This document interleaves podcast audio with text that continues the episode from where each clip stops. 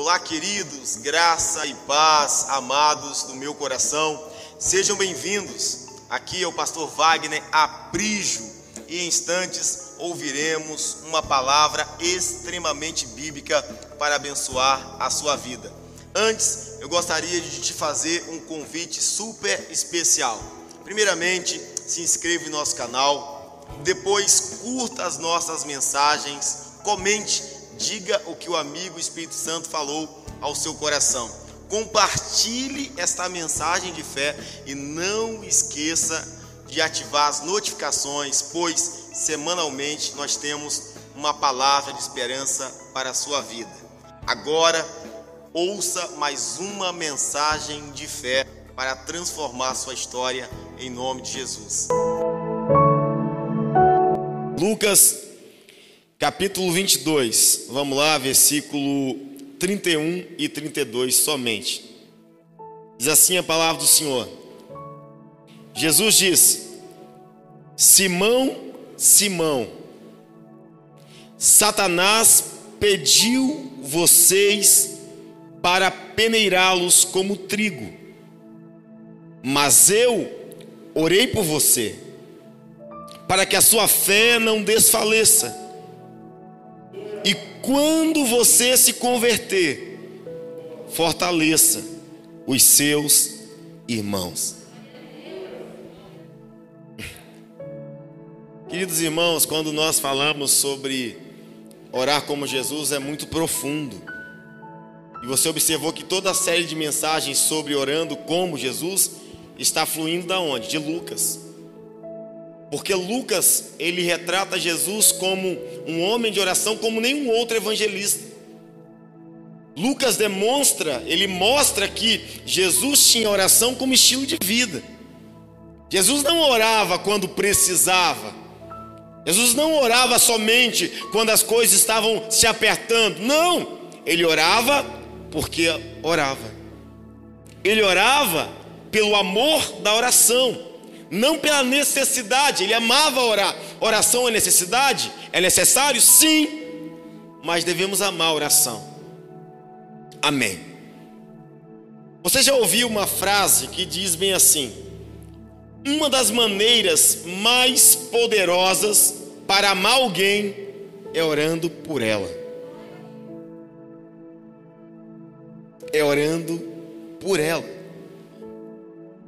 Eu escolhi um trecho de um livro, eu perdi a, a, a fonte do livro, mas esse livro sobre oração, o autor disse o seguinte: a oração é o caminho certo para a bênção. A oração é o maior meio de ser uma bênção para outros. A oração é o dom de Deus para abençoar outros. Escute, através de nossas orações, Deus pode mudar gerações, vidas e países que estão precisando do seu incondicional e falível amor que um dia nos resgatou. Irmãos amados, nesse texto, Jesus está nos ensinando a orar, a interceder, por aqueles que andam conosco, caminham conosco, que estão do nosso lado. Escute bem, a oração intercessória, ela é uma ordenança em todas as páginas bíblicas. Por exemplo, Antigo Testamento, nós temos Abraão intercedendo por Ló, quando os anjos iam anunciar a destruição. E Abraão por várias vezes pediu o anjo: se tiver lá 50 justos, 40, 30, 20, 10, o Senhor disse: Abraão, se tiver cinco justos, eu não destruiria a cidade. Por quê? Porque Abraão estava intercedendo por Ló, por seu sobrinho. Apesar de Ló ter abandonado Abraão, Abraão ainda amava Ló. E quem ama, ora por essas pessoas que são amadas. Novo Testamento, ordenança sobre orar pelo próximo. orar por alguém ou pelas pessoas que nós amamos. Efésios 6,18 diz: Orem no Espírito em todas as, as ocasiões, com toda oração e súplica, tendo isso em mente, estejam atentos, perseverem na oração por todos os santos.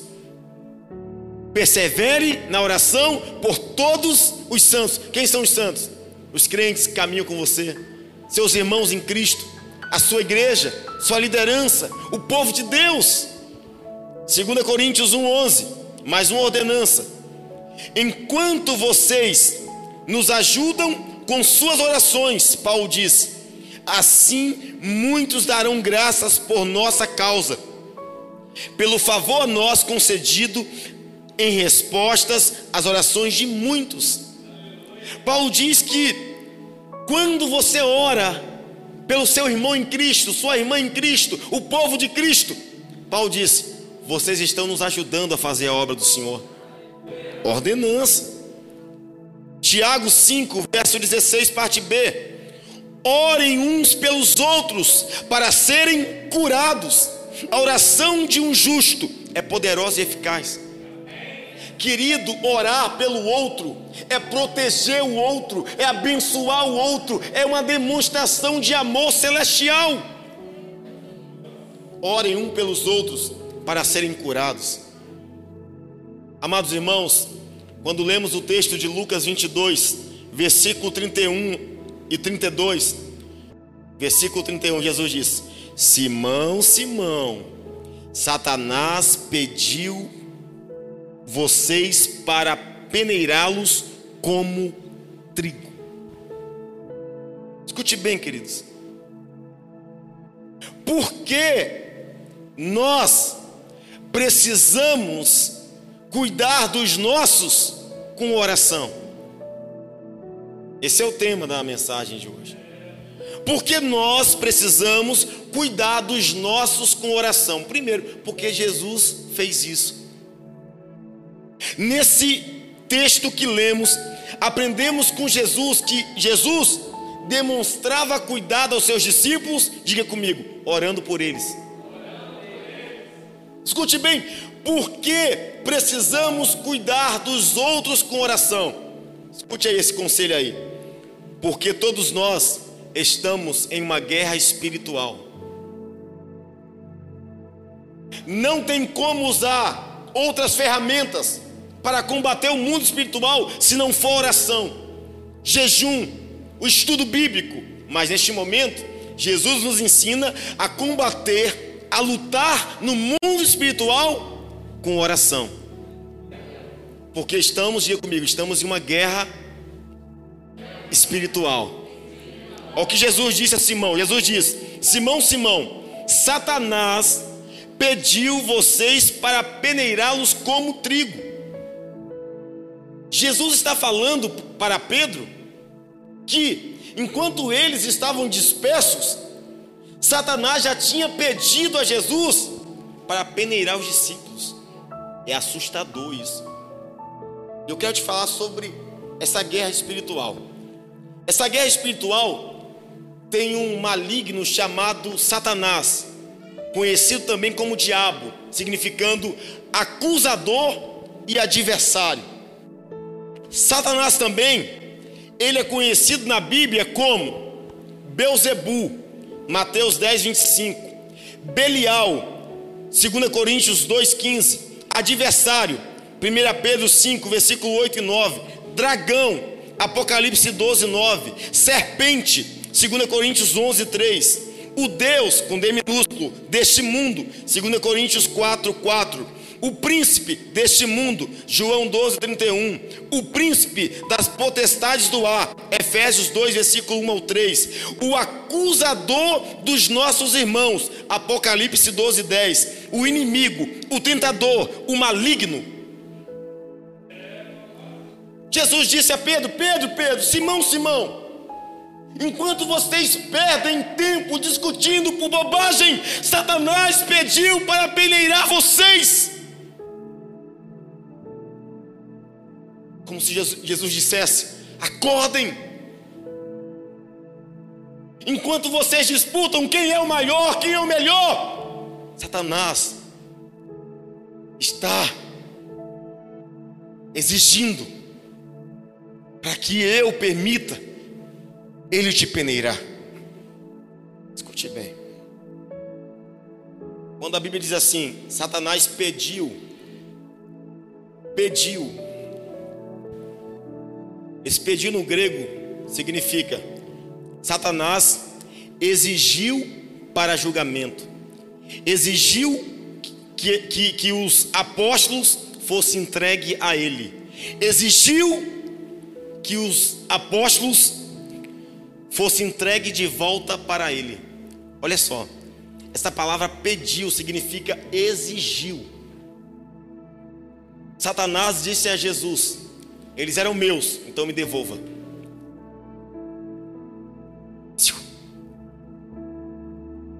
Quando você percebe Satanás pedindo a Jesus que entregasse os discípulos na mão dele, você lembra de quem?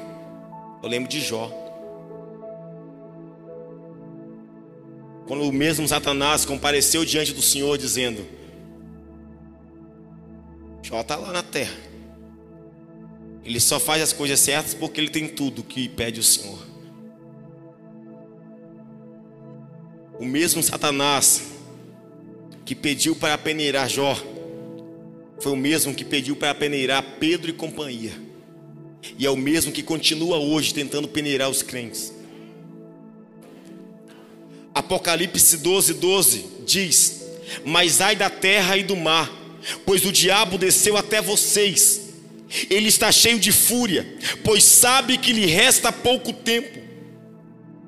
Enquanto os apóstolos perdiam tempo brigando por lugares maiores, a Bíblia diz: ai da terra, porque o diabo desceu, ele tem muita fúria da gente porque ele sabe que falta pouco tempo para tudo isso, tudo isso acabar.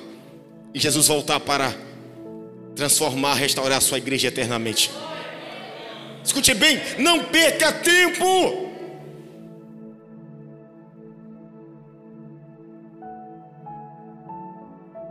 Aqui Satanás pede que Pedro seja completamente removido das mãos de Deus e colocado totalmente em seu poder.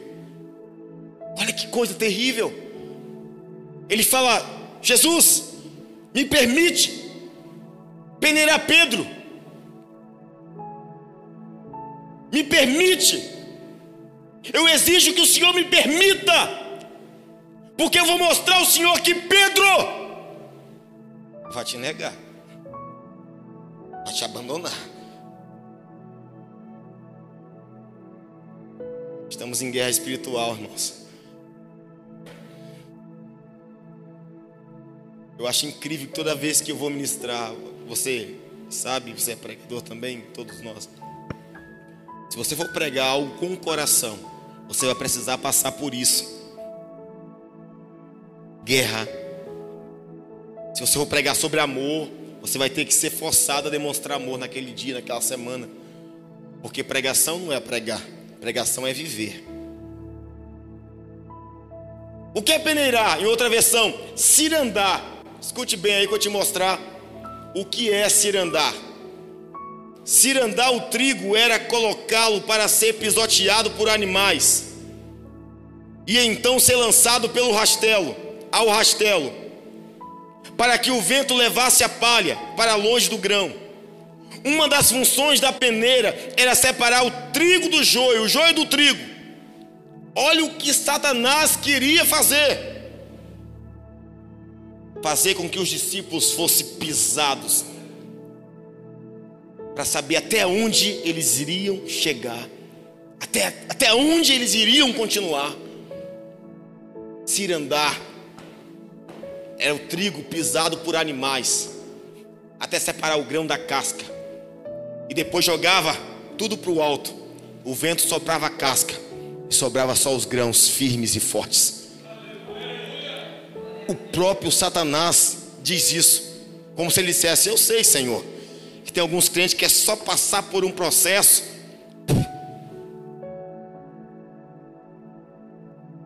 O vento leva. Estamos em uma guerra espiritual. Peneirar. Peneirar no pensamento do inimigo é destruir, envergonhar, humilhar. Mas Deus também sempre buscou peneirar o seu povo. Só que a peneira de Deus nunca foi para destruir, sempre foi para separar e escolher. Quer que eu te mostre?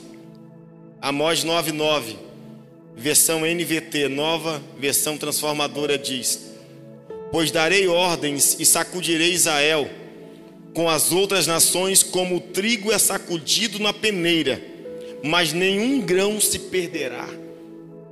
Viu? Agora observa o mesmo versículo de Amós 9 na versão NTLH, nova tradução da linguagem de hoje. Vou dar ordem e vou separar os bons dos maus em Israel, como quem separa o trigo da casca, sem perder um só grão. A figura aqui denota uma tentação severa. O inimigo disse: Senhor Jesus, permita-me tentar eles até a última força. Satanás desejava destruir os discípulos de Cristo Jesus. Por quê? Porque estamos em uma guerra espiritual. E se lutarmos com armas humanas, perderemos a guerra o tempo todo. Nós precisamos lutar com as armas certas. Não se vence Satanás com as coisas dele, mundana. Só se vence ele através das armas espirituais. Todos nós precisamos de uma arma espiritual para vencer as batalhas espirituais. E qual é a arma espiritual? Diga comigo: oração. Oração. Onde eu percebo isso? Versículo 32, Jesus disse: Mas eu orei por você. Eu orei por você. Escute bem, olhem para cá. Se você percebe que alguém dos seus, filho, filha, irmãos, esposo, esposa, seus irmãos em Cristo, pessoas que você ama, se eles estão vivendo debaixo de um jugo, se eles estão sendo tentados ou aprisionados por Satanás, precisamos fazer como Jesus. Jesus disse: Enquanto Satanás quer peneirar vocês, eu orei por vocês. A oração é a arma. Eu orei por vocês. Sabe o que é esta palavra orar? Como se Jesus dissesse: Eu implorei a Deus por vocês. Eu supliquei a Deus por vocês. Eu intercedi ao Pai por vocês. Não deixe a sua família sofrer nas garras de Satanás. Não deixe as pessoas que você ama sofrer debaixo das punições de Satanás. Precisamos fazer como Jesus, cuidar dos nossos orando por eles.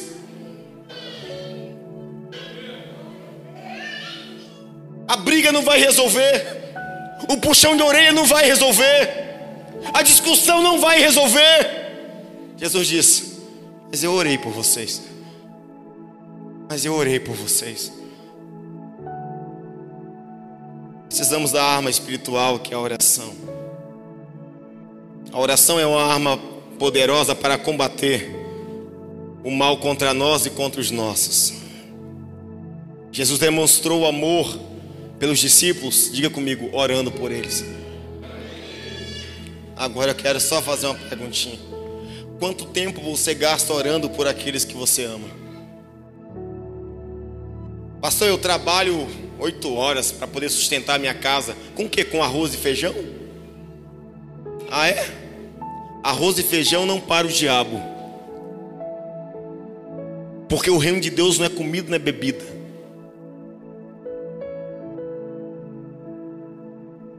Pastor, eu ralo a minha vida toda para poder dar uma vida melhor à minha família. Qual é a vida melhor que você está falando mesmo? Aqui, nós que sonhamos em viver melhor aqui. Mas se sua vida melhor para sua família se limita apenas em comer, beber, vestir, Satanás não respeita isso.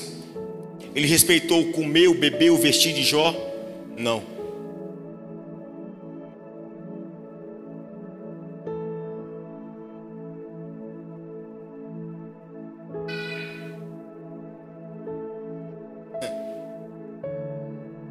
Quem ama, ora.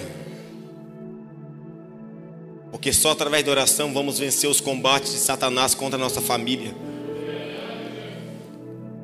Não conheço ninguém que conseguiu resolver um casamento brigando.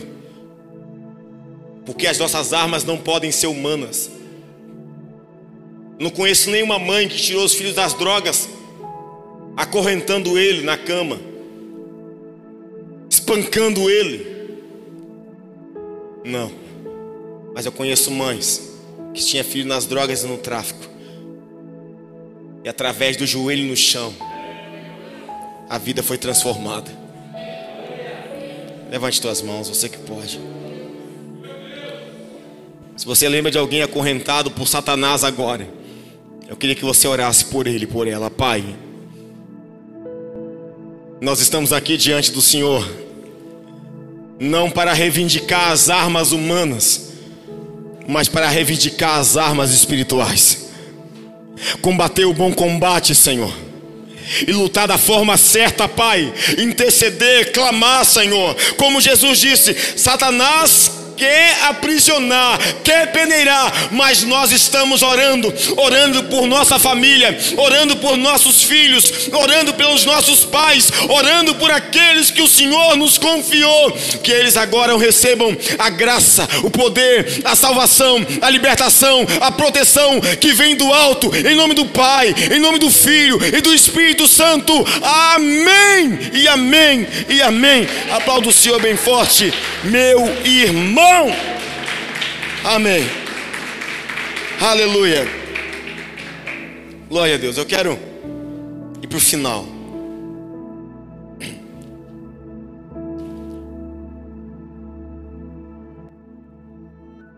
A resposta é: Jesus disse, mas eu estou orando por vocês. A defesa, a defesa é Oração. Eu estou orando por vocês. Quais são os dois objetivos da oração de Jesus para com os discípulos? Dois objetivos. O versículo vai falar aí.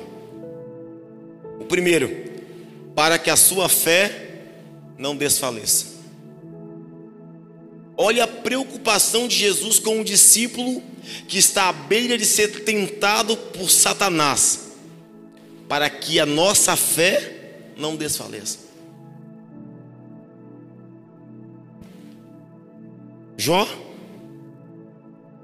infelizmente, perdeu os filhos, perdeu bens materiais, perdeu saúde, mas não perdeu a fé.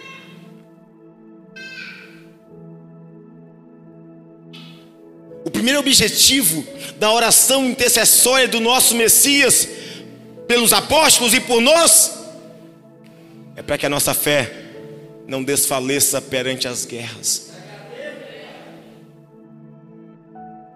Segundo,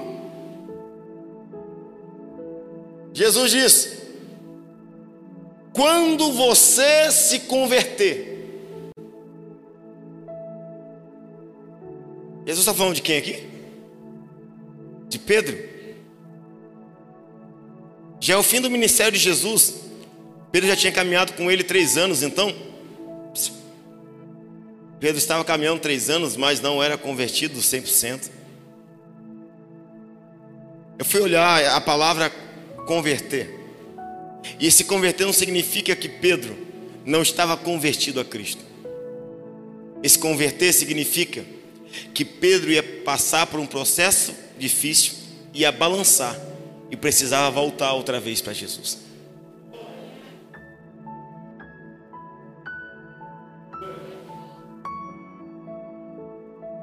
Às vezes, depois de batalhas, estamos tão feridos e fracos que é necessário renovar nossa aliança com o Senhor. Na verdade, é sempre preciso voltar para o Senhor. Terceiro objetivo: fortaleça os seus irmãos. Jesus quer que a sua fé não desfaleça.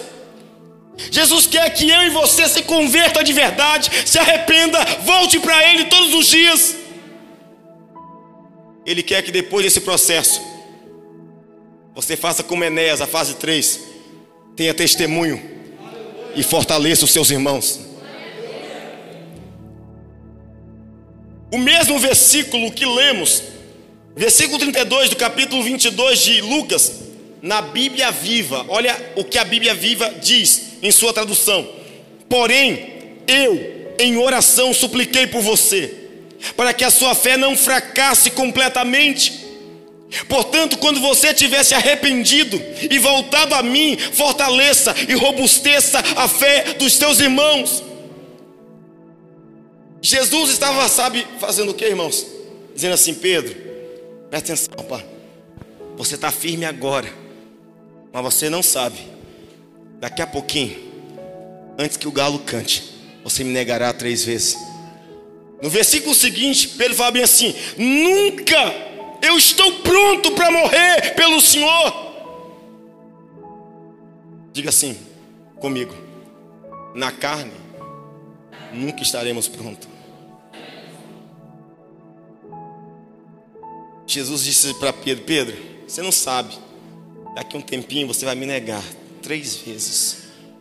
Mas escute bem, grave isso. Não deixe a sua fé se acabar completamente.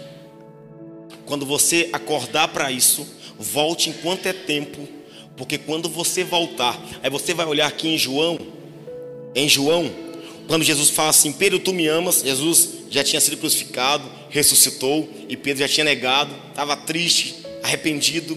Jesus reaparece para Pedro e fala assim: Pedro, tu me amas. Tu me amas, tu me amas. E na terceira vez ele chora e diz assim: Tu sabes de todas as coisas. O que é esse todas as coisas? E está lembrando essa conversa que Jesus teve com ele. Tipo, o Senhor bem sabia que eu ia te negar, o Senhor falou. O Senhor bem sabia que eu ia ficar mal, o Senhor me falou. Mas eu não deixei que a minha fé se acabasse completamente, Senhor. Aleluia. Aí Jesus fala bem assim para ele: então, vai e apacente, ou seja, fortaleça as minhas ovelhas.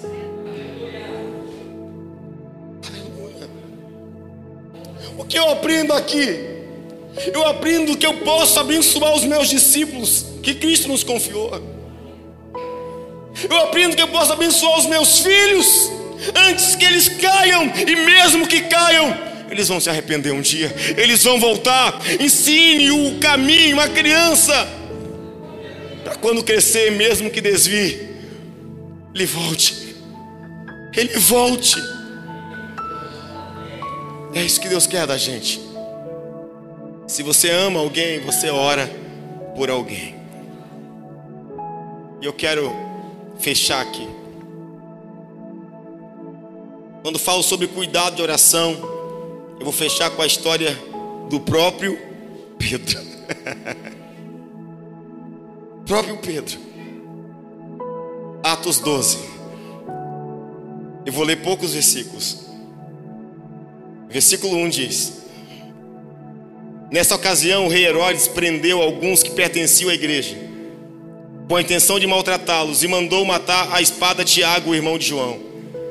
Vendo que isso agradava os judeus, prosseguiu prendendo também Pedro durante a festa dos pães sem fermento. Tendo-o prendido, lançou no cárcere, entregando para ser guardado por quatro escoltas de quatro soldados cada uma. Herodes pretendia submetê-lo a julgamento público depois da Páscoa. Pedro foi preso, gente. Escute bem: Jesus já tinha ascendido aos céus, Pedro era o líder aqui, pregando, ensinando. Ele foi preso, encarcerado. provavelmente também ia ser executado. Mas sabe o que aconteceu? Sabe como cuidaram de Pedro? Versículo 5. Pedro então ficou detido na prisão, mas a igreja orava intensamente a Deus por ele. Como cuidar dos nossos líderes? Como cuidar dos nossos liderados? Como cuidar de nossa família? Como cuidar de quem amamos? Orando intensamente por eles. A igreja orou por Pedro enquanto ele estava preso. Sabe o que acontece? O poder da oração. Perceba comigo. Versículo 7. Repentinamente apareceu um anjo do Senhor, e uma luz brilhou na cela. Ele tocou no lado de Pedro e o acordou. Depressa, levante-se, disse ele. Então as algemas caíram dos punhos de Pedro. Irmãos, quando a igreja cuidava de Pedro em oração, o anjo desceu e livrou Pedro da prisão. Te lembra alguma coisa, né, Pedro? Te lembra alguma coisa, né? Enquanto nós estávamos no mundo, tinha alguém orando por nós, cuidando da gente. Irmãos amados, a oração liberta. Então agora, eu te convido a orar por aqueles que precisam de libertação. Seu pai, sua mãe, porque a oração é a demonstração do seu cuidado por quem você ama.